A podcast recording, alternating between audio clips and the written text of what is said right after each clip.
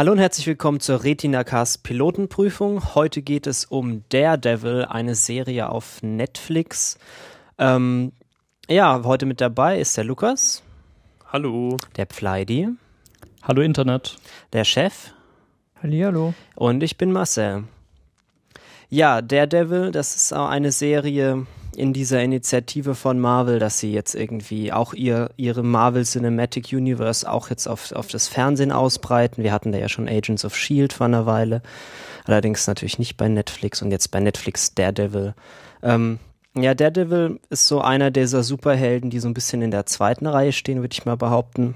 So als er ist irgendwie jetzt kein Superman. Ich weiß, dass Superman DC ist und kein Iron Man sondern so jemand, den man vielleicht, nur vielleicht, von dem man nur vielleicht schon mal was gehört hat, ähm, so ja, seine Superkraft ist, dass er blind ist und deswegen alle seine anderen Sinne super toll sind. Und äh, die benutzt er dann, um so auf der Straße Kriminelle zu verprügeln. Und ich glaube, wir setzen unsere schöne Tradition fort, ähm, indem niemand die Vorlage von Comic-Verfilmungen gelesen ich hat. Ich bitte dich, man kann doch gar nicht diese ganzen Comics lesen, da müsste man ja irgendwie. Ähm, es gab ein paar Verfilmungen dieser Vorlage schon vorher, hauptsächlich in Form von äh, Filmen. Ja, ja mit, mit, mit Ben Affleck. Ja, gab es also, auch mal einen, ja. Ja, also ich, das ist aber, glaube ich, mittlerweile schon irgendwie. 2003 oder so? 2004? Zwölf Jahre her dann so mittlerweile. Ja, also ich glaube, das war Anfang der, zwei, Anfang der 2000er auf jeden Fall. Ich erinnere mich nur an die Poster. Ich fand, die sahen cool aus, aber ich habe es nicht gesehen. Ja, ich habe ihn gesehen. Ich glaube, der war nicht so gut. Also ist jetzt mittlerweile auch schon lange her und ich hatte damals wahrscheinlich einen anderen Geschmack als heute, aber ich fand den damals auch nicht so besonders berauschend. Ist aber immerhin, also mein einziger Berührungspunkt mit der Devil jemals gewesen und ich wusste daher wenigstens schon mal so grob, worum es gehen wird. Genau, also ich hatte so die Origin-Story noch halbwegs im Kopf, so, oh, ist blind und äh, kann sich deswegen mit so sonarartigen äh, Fähigkeiten orientieren und äh, hat deswegen super Gehör und den Supersmeller und so. Ähm, aber ja, ich, ich glaube, mehr ist dabei auch nicht hängen geblieben. Aber das ist schon mal gut, dass man so. Ja, und er hat, er hat einen coolen Anzug mit so einem roten, so einen roten, roten Lederanzug mit Teufelshörnchen. Ja, ja, den hat er ja jetzt in der Serie bis, bisher zumindest noch nicht. Nein, nein, er trägt eher so schwarz und dann irgendwie so eine Kappe über die Augen gezogen, weil er braucht ja keine, er muss ja, er hat, braucht ja keine Augenlöcher in seiner Maske. Das ist ja genau. das. Ähm, also ich bin mir, da, bin mir da auch noch nicht so ganz sicher, was diese Serie jetzt eigentlich sein will. Ist das jetzt so eine langgezogene Origin-Story oder ist das so äh, Fall für Fall? Oder? Na, so ist ja. es ja bei Superhelden immer so, wenn sie irgendwie mal wieder neu gerebootet werden, dann muss man immer erstmal sagen so, oh, hier, da kommen sie her, so haben sie angefangen. Und naja, damit fängt ja auch die Serie an, dass er irgendwie, wie war das, er schubst jemanden, rettet jemanden vor einem Laster und springt dann selbst vor den Laster und ja, dann, wird dann von und dann wird er von irgendwelchen Chemikalien oder sowas, so, ja. wie das halt so ist bei Superhelden. Ja, ist aber relativ kurz abge, abgefrühstückt. Also wir kriegen dann immer wieder, immer wieder Rückblenden, die das noch ein bisschen ausschmücken, aber ja, die Origin Story äh, ist, glaube ich, nicht im Mittelpunkt dieser Serie. War ich, war ich sehr dankbar für. Da hatte ich ein bisschen Angst davor, dass sie das eventuell machen und in länglichen Flashbacks irgendwie seine Kindheitsgeschichte erzählen oder so. Aber das beschränken sie echt, wie der Chef sagt, auf ein absolutes Minimum und streuen es nur da ein, wo es irgendwie sinnvoll ist. Naja, in Sachen Origin Story meinte ich halt auch die Serie, also die Haupthandlung der Serie, weil, sagen wir mal, als wenn zu dem Zeitpunkt, in dem er in die Serie einsteigt, ist er ja noch nicht Daredevil und hat noch nicht so seine ganze Superhelligkeit etabliert, wenn, wenn das überhaupt ein Wort ist. Ähm, sondern, also ich habe jetzt mal ein bisschen weiter vorgegriffen und schon mal ein bisschen geguckt äh, und äh, ich habe auch das Gefühl, dass die Serie auch so ein bisschen zeigen will, wie er sich da so zu diesem Superhelden hin entwickelt. Ja, naja, ich meine, also er ist ja auf jeden Fall nicht da, wo, wo er später mal sein wird. Allein, das erkennt man ja schon schlicht daran, dass er zum Beispiel noch nicht seine, sein, sein Kostüm oder sein, seine Uniform oder wie auch immer man das nennen möchte, ähm, trägt. Äh, deswegen ist ja schon klar, dass man irgendwie da noch nicht, noch nicht so weit ist. Genau. Ähm, ja, interessant ist auch, dass man dann ab zwischendurch auch mal noch so Flashbacks von irgendwelchen anderen Charakteren sieht.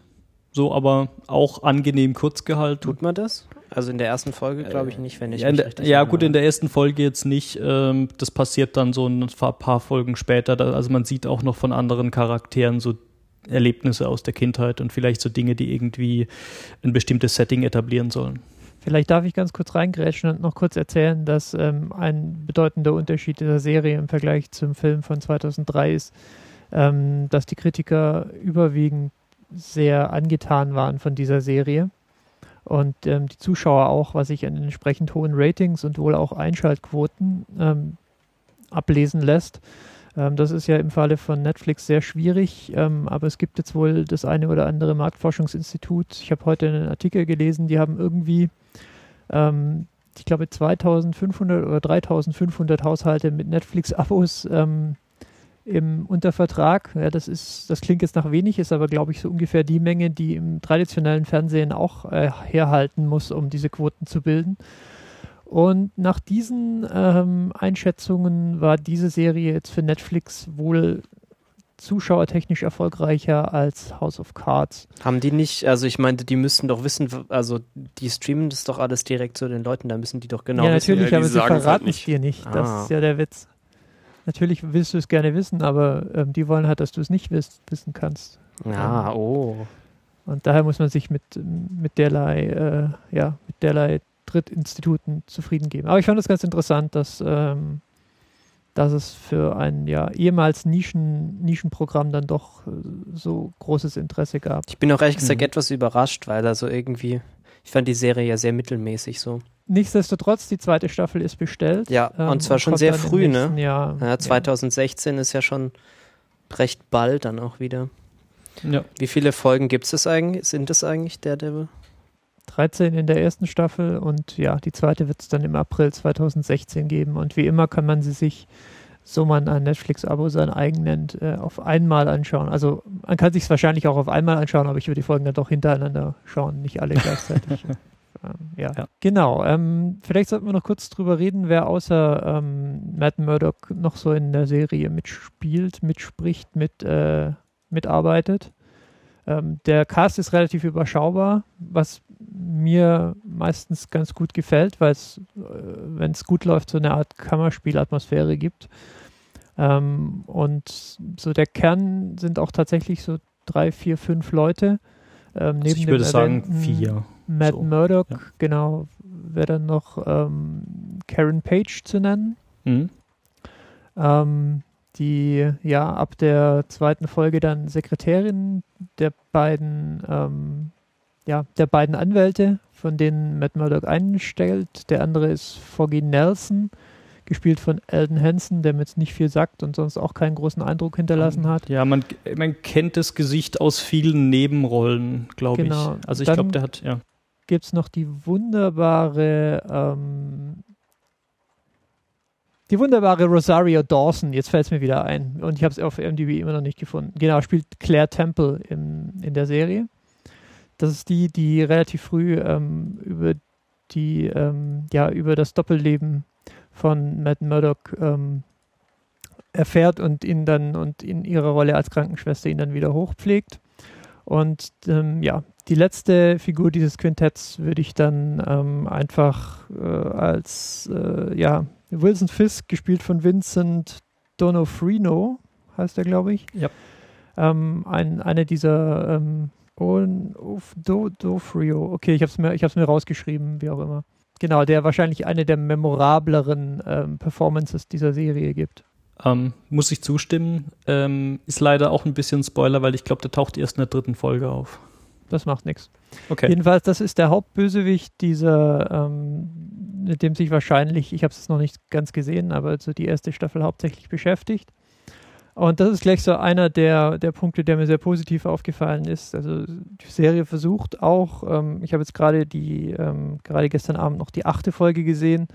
Da wird der offensichtlich ähm, ja, ge gelungene Versuch unternommen, ähm, dem Bösewichten so ein bisschen Tiefe zu verleihen. Wir machen dann so ein in, in einer Art Rückblick einen Ausflug in Fists Kindheit, ähm, auch in Hell's Kitchen, wo diese ganze Serie spielt. Also Hell's Kitchen in, also eigentlich in New York City und eigentlich in Manhattan und dann, wenn wir noch näher aufziehen, dann eben da in Hell's Kitchen. Das ist so ein, ja, eigentlich ein relativ kleines Gebiet, so irgendwie 20 Blocks oder so. Ja, so in der Nähe vom, vom, vom Central Park, also an der unteren Ecke quasi fängt es so an, auf der östlichen Seite, äh, auf der westlichen Seite von Manhattan.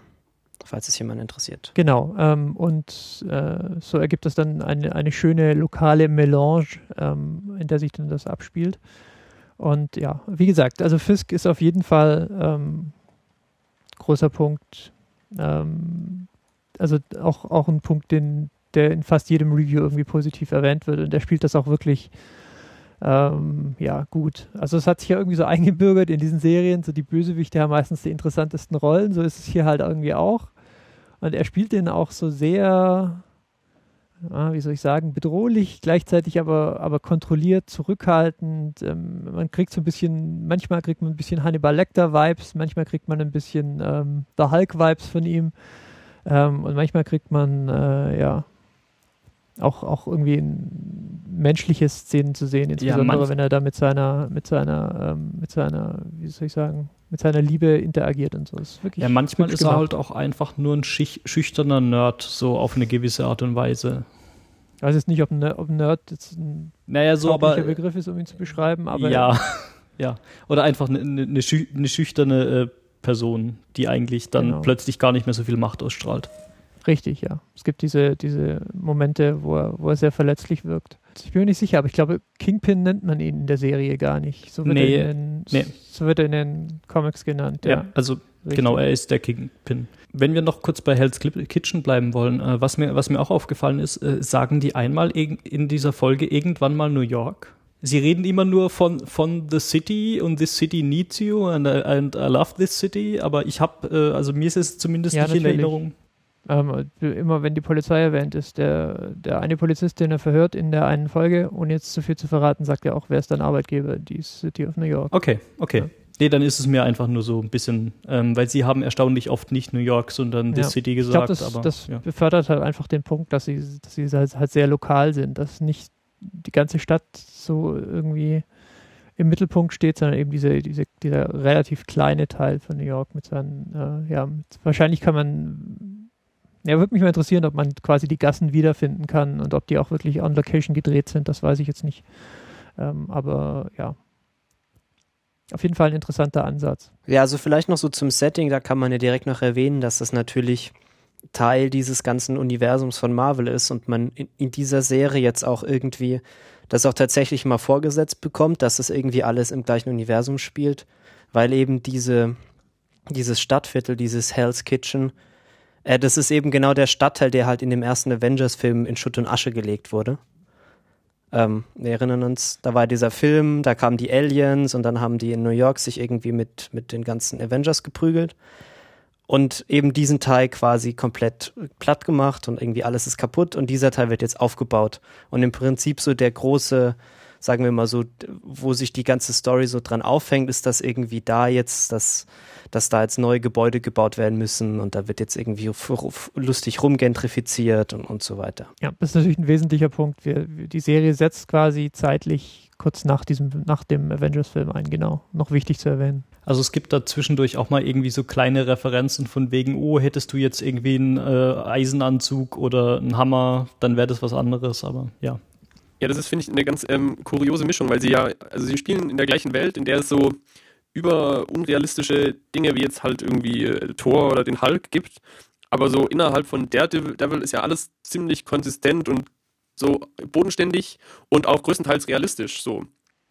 Es ist sehr geerdet, was bei, glaube ich, einer Serie viel auch wichtiger ist als in einem Film. So dieses, ähm, im Englischen hat man diesen Begriff, dieses Suspension of Disbelief, ähm, kann man eher mal für anderthalb oder zwei Stunden abschalten ähm, wird schwierig ähm, im Verlauf von so einer Serie, die dann über zehn Stunden läuft im Falle der ersten Staffel. Ähm, deswegen ist es meistens eine gute Idee, das Ganze so ein bisschen, bisschen näher am, am, äh, am Boden der Realität zu halten, weil früher oder später fangen die Zuschauer dann doch an, sich Fragen zu stellen.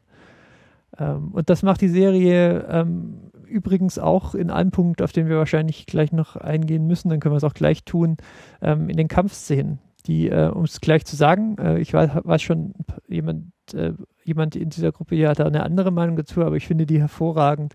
Und was mir am besten gefällt, ist insbesondere, wenn man das Action-Kino der letzten Jahre so betrachtet, ähm, dass A, die Kamera mal länger als 0,5 Sekunden an einer Stelle bleibt, dass die, dass die Kampfszenen immer mit einer großen Menge Gravitas versehen sind und die, das Gravitas kommt hauptsächlich kommt nicht dadurch, dass irgendjemand irgendjemand durch, durch ein Hochhaus durchprügelt, also im Sinne von ähm, einmal durch alle, alle 73 Wände durch, von der einen die andere Seite, wie man es bei Superman ähm, äh, irgendwie gesehen hat, sondern dass Daredevil auch so richtig, also richtig Haue bekommt. Der bekommt so richtig aufs Maul und das tut dem auch richtig weh und das sieht man auch richtig schön.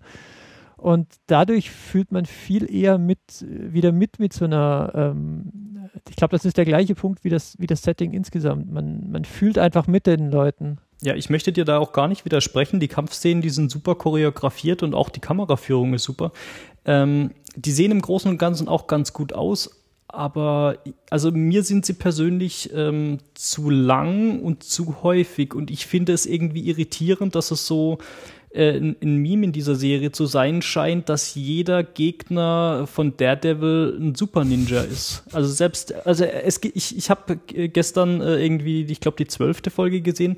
Es gibt tatsächlich ähm, eine Szene, wo er von einer sehr kleinen, sehr alten Frau mit Krückstock umgeboxt wird.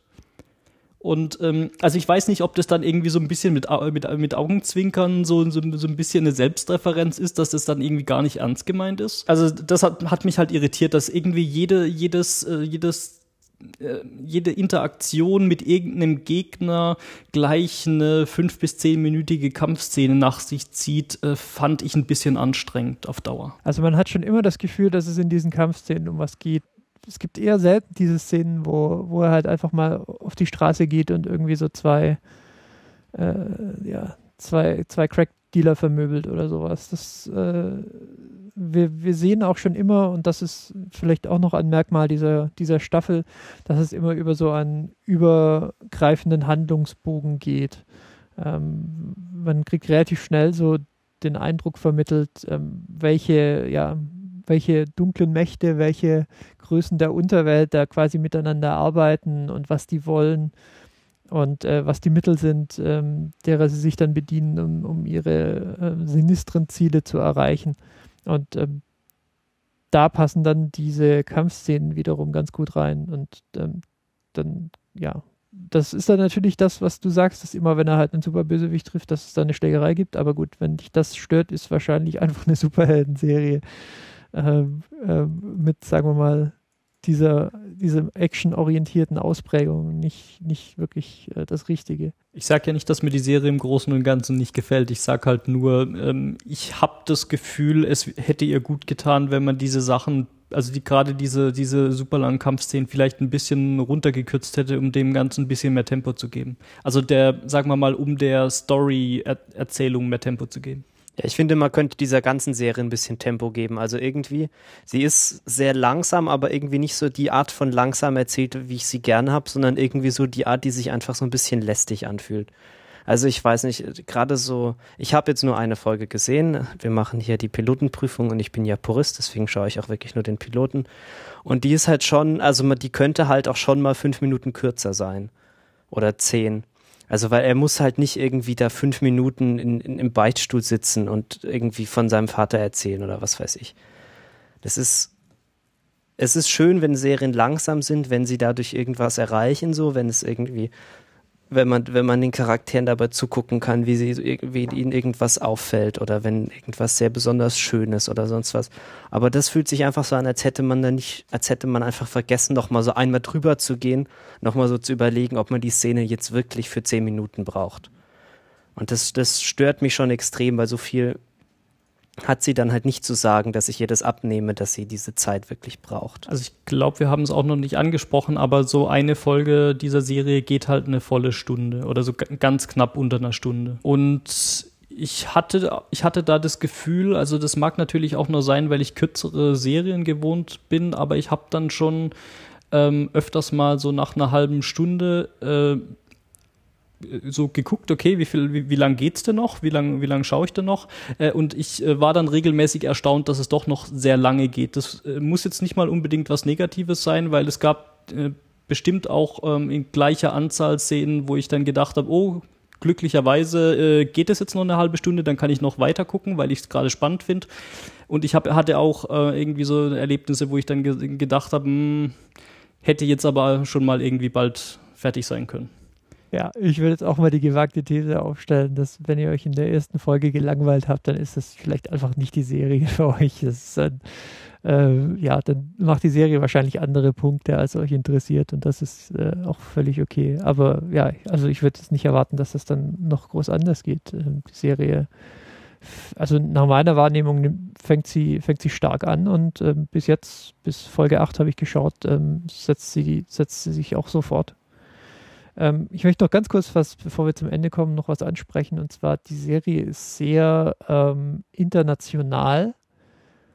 Ähm, einerseits durch die Besetzung. Ähm, also unser Hauptcharakter ist beispielsweise äh, gebürtiger Londoner, glaube ich, habe ich irgendwo gelesen. Er macht aber einen wirklich guten Job, das kann man vielleicht mal einwerfen. Ich finde, er macht es sehr gut.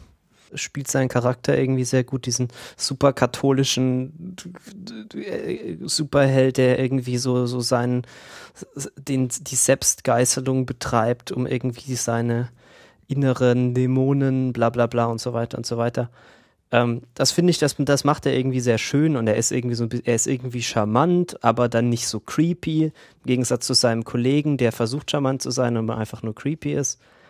Also ich sehr, sehr zufrieden das ist, glaube ich, auch nicht ganz einfach. Ähm, einen, also Daredevil ist ja, ist ja blind, das heißt, er ist eigentlich behindert, aber er ist ja eigentlich auch völlig unbehindert. Also er geht ja eigentlich völlig unbehindert durchs Leben und ähm, wenn er mal so die, diese Anwandlungen hat, ähm, wenn andere Menschen feststellen, dass, dass er blind ist, ähm, hat man manchmal den Eindruck, er muss eher so eine Fassade aufrechterhalten und, und mehr so den, mehr so den Beeinträchtigten geben äh, und, und, so tun, als ob er Beeinträchtigter wäre, als er, als er tatsächlich ist. Ja, aber das ist nicht trivial zu spielen, finde ich. Ähm, am Anfang hatte ich, hatte ich vielleicht kurz das Problem und dachte so, ich nehme ihm das irgendwie nicht ab, ähm, dass er blind ist. Aber das ist ja quasi der ganze Punkt der Serie, äh, dass er, dass er halt äh, nur, nur dem, äh, ja, nur dem äußeren Anschein nach blind ist. Okay, das war jetzt das waren jetzt drei Punts oder so in dem Satz, äh, die, nicht äh, die nicht beabsichtigt waren. Also ich kann mich tatsächlich auch an mehrere Szenen erinnern, wo ich dann echt erstaunt war, wie gut er das spielt, so äh, Dinge zu tun und währenddessen so mehr oder weniger ins Leere zu starren, was ja als jemand, der eigentlich sehen kann, sehr schwierig ist, weil man ja immer irgendwas mit dem Auge fokussiert. Und ähm, also ich kann mich tatsächlich an so ein paar Szenen erinnern, wo ich wo ich äh, erstaunt war, dass man so wie jetzt wirklich mitbekommt, okay, er ist tatsächlich blind äh, und er tut gerade irgendwas mit seinen Händen und starrt währenddessen an irgendwie einen Punkt an der Wand. Ja. Nur noch kurz, um meinen Punkt der Internationalität zu Ende zu bringen. Ähm, was mir aufgefallen ist, weil ich jemand bin, der gerne auch mal was nebenher macht und dann auf einem zweiten Bildschirm, also irgendwas arbeitet und dann auf dem zweiten Bildschirm noch eine Serie laufen hat. Das ist extrem schwierig in dieser Serie, hauptsächlich weil so so ein Viertel bis ein Drittel pro Folge, würde ich schätzen, findet in, in Sprachen statt, die keine sind, die ich beherrsche. Äh, also so aus den Folgen, die ich bis jetzt gesehen habe, fällt mir da Spanisch ein, Russisch, Koreanisch. Das sind jeweils ähm, untertitelte, ja, Japanisch, das sind dann jeweils so untertitelte ähm, ähm, Szenen. Das ist extrem schwierig, denen zu folgen, ähm, wenn man, wenn man quasi nur in ein Auge oder mit gar keinem Auge gerade zuschaut und eigentlich das nur so an sich, an sich herunterplätschern lassen will. Also das als kleine Einschränkung, wenn euch irgendwie es große Schwierigkeiten äh, bereitet, ähm, Untertitel zu lesen oder so, wird es wahrscheinlich ein Problem werden, wegen des relativ hohen Anteils an Fremdsprachen in der Serie, die ich aber ansonsten ausdrücklich gutheißen möchte, weil sie immer so einen schönen, schönen authentischen, äh, insbesondere auf New York bezogen, ein sehr authentisches Flair rüberbringen. Ja, pass nur auf, wenn irgendwann mal Deutsche kommen, dann können wir mal gucken, wie ernst sie das meinen mit der Internationalität. Ja. Ja, ja bei Fisks, bei Fisks also Koreanisch war ich auch etwas skeptisch, ob das nicht nur Mundbewegungen waren, die so ähnlich aussehen. ja, oder? Ja. Ja, ich bin ja immer gespannt oder mich interessiert ja dann immer, wie phonetisch korrekt die ganze Sache ist, weil wenn man mal aus anderen Serien so äh, kennt, wie sich das anhört, wenn dann plötzlich deutsche Touristen sind die so besten, amerikanische wenn deutsche Touristen irgendwo auftauchen. Ja, genau. Entschuldig, Entschuldigung, Sie? Nein, nein. Das, Autobahn, ja? Das können Sie doch nicht machen. Ja, zum Abschluss sollten wir vielleicht noch mal ein kleines bisschen über die Ästhetik dieser Serie reden. Ähm, ich kann ja vielleicht einfach mal anfangen. Ja, sie ist halt schon so ein bisschen grim, grim dark, so wie man das halt irgendwie heutzutage, wie das heutzutage ja so cool ist und jetzt so langsam aber wieder irgendwie aus der Mode gerät, habe ich so das Gefühl. So, also sie ist halt schon so dunkel und es regnet viel und alles ist so ein bisschen, bisschen schmutzig. Aber ich finde, sie, sie macht es ganz gut. So, sie übertreibt es nicht so maßlos mit dieser Dunkelheit und, und irgendwie, oh, wir sind ja so super realistisch, sondern sie ist irgendwie, also sie, sie macht das ganz gut. Es ist halt New York. New York ist irgendwie ziemlich schmutzig. Es ist auch irgendwie so ein bisschen, bisschen, bisschen so, hat viel Ecken und Kanten. Aber sie verliert sich nicht so in so einem dunklen Tonfall. Da gibt's immer mal so ein bisschen Comic Relief und irgendwie auch hier der, unser, der Matt Murdock ist auch so ein bisschen, ja, so ein, hat auch manchmal so ein, so ein lustiges Wort mal auf den Lippen oder so. Und dann passt das schon.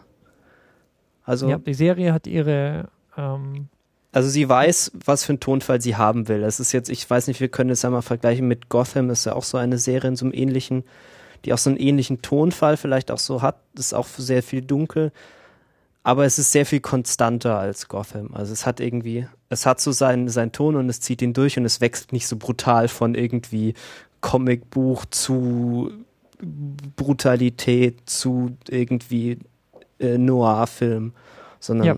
Ja. Die Serie hat ihren Tonfall schnell gefunden und äh, das ist beeindruckend. Und den kauft ja, man ja. Und dann ist es auch nicht so, es kommt einem halt auch irgendwie normal vor, dass dann irgendwie plötzlich alle Leute Kung Fu können. Man nimmt es ja der Serie auch irgendwie ab. Ähm, ja, gerade wo du sagst, äh, da kommt es einem normal vor, dass alle Leute Kung Fu können. Ich gucke ja nebenher auch Gotham. Da können auch alle Kung Fu. Ähm, nee, aber da würde es mir weniger, äh, glaube ich, weniger was ausmachen, weil da das komplette Setup irgendwie so abge äh, also abgefahrener ist, weil da tatsächlich mehr Leute irgendwie so, so, äh, ich weiß nicht, seltsame Dinge tun und es nicht so ein, so ein realistisches, glaubwürdiges Setting ist, sondern irgendwas abgefahreneres. Wir haben, glaube ich, ähm, ein äh, ein bisschen ein Spektrum hier an Meinungen, aber ich gehöre auf jeden Fall zu der, ähm, zu der Riege, die die Serie, den sehr positiven Eindruck von der Serie gewonnen hat. Und ja, ich freue mich jetzt, die verbliebenen Folgen gleich noch zu schauen. Ja, also ich habe nichts dagegen. Ich wollte es nochmal sagen. Ich habe nichts gegen diese Serie. Ich finde sie ganz okay so. Sie ist halt einfach, glaube ich, nicht für mich. Es ist, sie macht einfach nichts, was mich besonders interessiert, aber sie ist jetzt wirklich nicht schlecht. Ja. Also ich meine, wir hatten ja schon so einige Serien, wo wir irgendwie uns alle so ein bisschen aufgeregt haben und, und die wir nicht empfehlen können oder so. Da gehört die sicher nicht dazu. Sie ist halt einfach so eine Superhelden-Serie, wo eben viel geprügelt wird und so und aber sie macht das alles ganz gut. Sie ist nicht irgendwie total doof, sie ist nicht, sie ist nicht schlecht gemacht.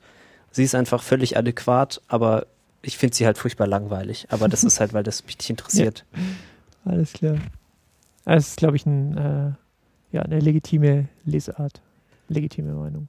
Ich habe schon meine Kritik, Kritikpunkte an der Serie geäußert. Ähm, ich muss auch dazu sagen, ich war vielleicht ein bisschen überkritisch. Ähm, ich habe die Folge vor, äh, die Serie vor, ich würde jetzt mal sagen, anderthalb Wochen angefangen zu gucken und äh, habe jetzt gestern Folge 12 geguckt und werde heute die letzte gucken. Also das sagt auch schon einiges aus. Ähm, hätte, hätte mir die Serie gar nicht gefallen, dann wäre ich nicht so weit gekommen. Ähm, nichtsdestotrotz gab es halt so ein paar Sachen, an denen ich mich gestört habe, ähm, aber muss ja nicht jedem alles gleich gefallen. So ist es. War ein schönes Schlusswort, würde ich sagen. Ja, dann ähm, wie immer, retinacast.de ist die Webseite dieses Podcasts. Ähm, da könnt ihr dann auch mal sagen, was ihr so davon haltet, ob ihr das jetzt auch eher spannend oder nicht so spannend findet. Ja. Ähm, genau, wir sind auch auf, auf Twitter, retinacast und so. Genau. Sprecht mit uns, wenn ihr was zu sagen ich hab habt. Neulich, ich habe neulich auf YouTube gelernt, man macht das so. Also wenn ihr, ähm, also wenn ihr mit uns übereinstimmt und das quasi eine super Serie ist, dann äh, gebt uns fünf Sterne bei iTunes, ja. Wenn, äh, wenn ihr anderer Meinung seid, dann äh, gebt uns äh, fünf Sterne bei iTunes. Und so sehen wir dann mhm. einfach, ähm, wie euch die Serie gefallen hat. Ja, okay, so wunderbar. So das sich einen super Vorschlag gelernt. Ja, ja, auf jeden Fall. Cool. Okay, tschüss. Ciao. Ciao. Auf Wiedersehen, auf Wiedersehen, auf Wiedersehen, auf Wiedersehen, auf Wiedersehen, auf Wiedersehen, auf Wiedersehen, auf Wiedersehen, auf Wiedersehen, auf Wiedersehen, auf Wiedersehen, auf Wiedersehen, auf Wiedersehen, auf Wiedersehen.